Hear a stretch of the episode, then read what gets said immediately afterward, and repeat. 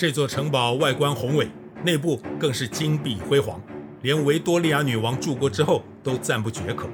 但是它的出现是为了战争，它整整存在了近一千年，但是它对自己的主人的提醒只有一个：选对边就能继续拥有我，选错边后果只有死路一条。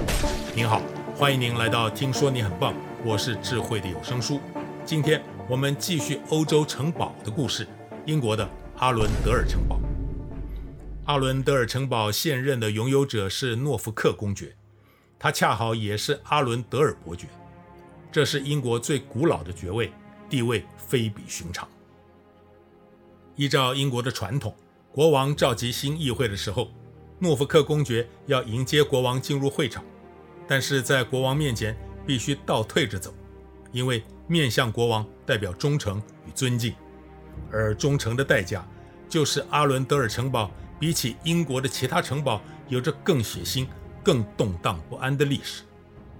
他的故事要从九百多年前渡海征服了英格兰的诺曼人开始说起。诺曼人是强悍好战的法国贵族，是斯堪的纳维亚海盗的后裔。他们的天性就是要战斗、掠夺与征服。一零六六年，诺曼国王征服者威廉，也有人叫他杂种威廉。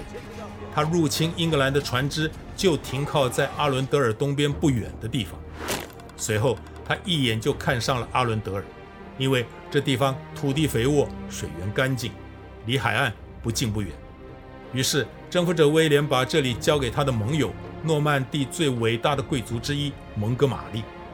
因为对征服者威廉的忠诚，蒙哥马利得到了大量的财富。为了保护新到手的土地，蒙哥马利决定在这里打造一座城堡。最初的城堡是由木头建造的，因为那时候还没有使用火药当做武器，再加上深沟高垒的设计，在当时已经是固若金汤的建筑物，成功阻隔了外面两百万个伸张主权的盎格鲁撒克逊人。到了一一三五年，征服者威廉最年轻的儿子亨利一世驾崩，因为没有留下合法的男性继承人。全国上下迅速陷入混乱。原来是亨利一世临死之前，要求手下的男爵们辅佐他的女儿玛蒂达，让她成为英格兰的第一位女王。但是亨利一死，男爵们集体推翻了原本的承诺，转而支持亨利的侄子史蒂芬。结果这场权力争夺战就发生在阿伦德尔城堡，因为这个城堡原本是马蒂达的继母所持有。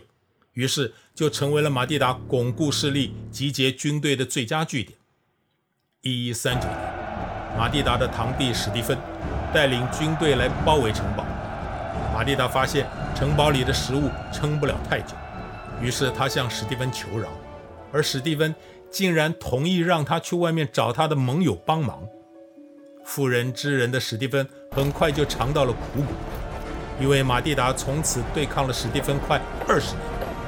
这场没完没了的持久战，使得英格兰进入了无政府状态。一一五三年，史蒂芬再次让步，同意把马蒂达的儿子立为王位继承人，这姐弟俩的纷争才终于落幕。而在中间促成这项协议的人是威廉·德比尼，他因此被册封为阿伦德尔的首位伯爵，之后更被授予阿伦德尔城堡。德比尼家族从此拥有这个城堡，直到第五代因为没有子嗣，因此头衔及城堡外传给了侄子约翰·费兹艾伦。费兹艾伦是十四世纪数一数二的有钱贵族，他们利用自己的财富，把阿伦德尔城堡转变成英格兰最壮观的建筑物之一。但是这些财富是从何而来的呢？原来是后来的理查·费兹艾伦，他年轻的时候。与当时十四岁的英格兰国王爱德华三世是好朋友。接下来的四十五年，他们一起跟法国人作战。他们俩的人生几乎都投注在这场英法百年战争。那个时代，男人们崇尚的是骑士精神。当时的国王与贵族不是坐在帐篷里面躲在后方指挥军队，他们必须身先士卒，与自己的弟兄们一起经历痛苦，一起面对创伤。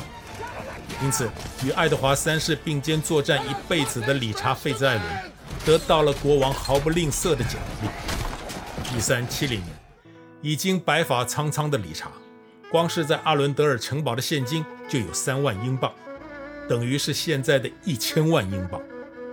除了现金，更夸张的是家族的私人礼拜堂。费兹艾伦的所有继承人都安葬在这里，他的面积。竟然与中世纪英格兰的君主安葬地西敏寺不相上下，这对当时阿伦德尔的伯爵来说是个致命的隐忧，因为他们是天主教徒，而英格兰即将迎来残暴的新教国王亨利八世。一五三四年，亨利八世创立了英格兰新教，他自己做教会的老大，不再听命于罗马天主教，任何人只要不信奉新教。随之而来的只有毁灭性的打击。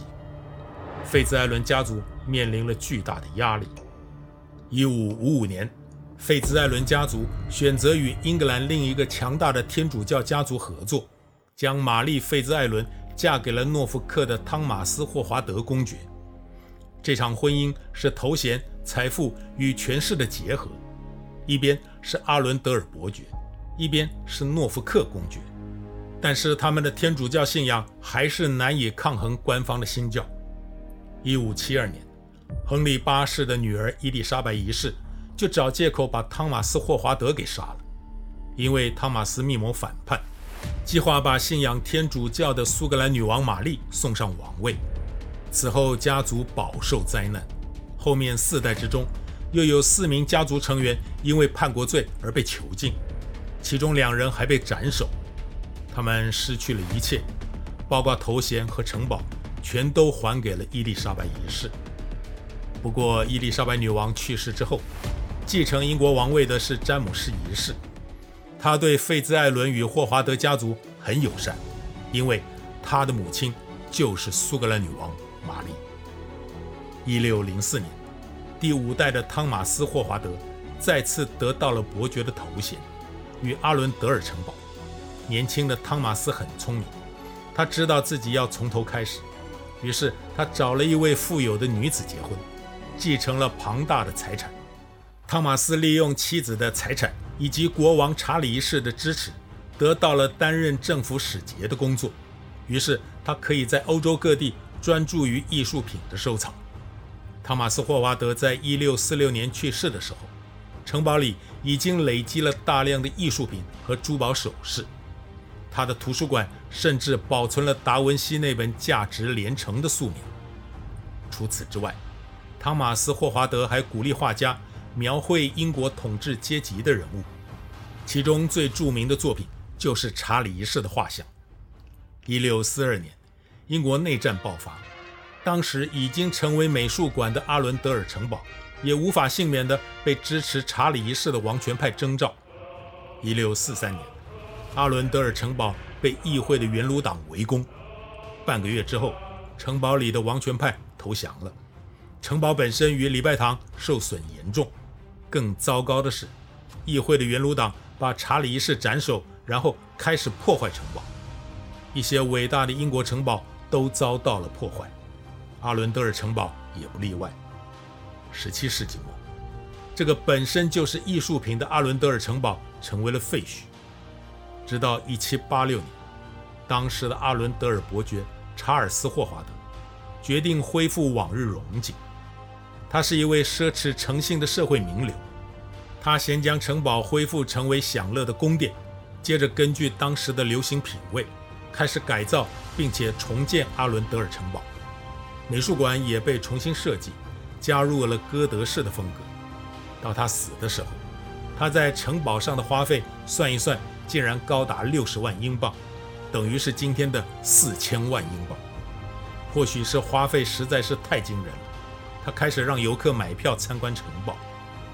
一八四四年，城堡的新主人亨利收到消息，女王将在两年后经过此地，并且需要入住。结果阿伦德尔城堡很争气，维多利亚女王住了三天，亨利准备了烟火、魔术、来自非洲的歌手与舞蹈。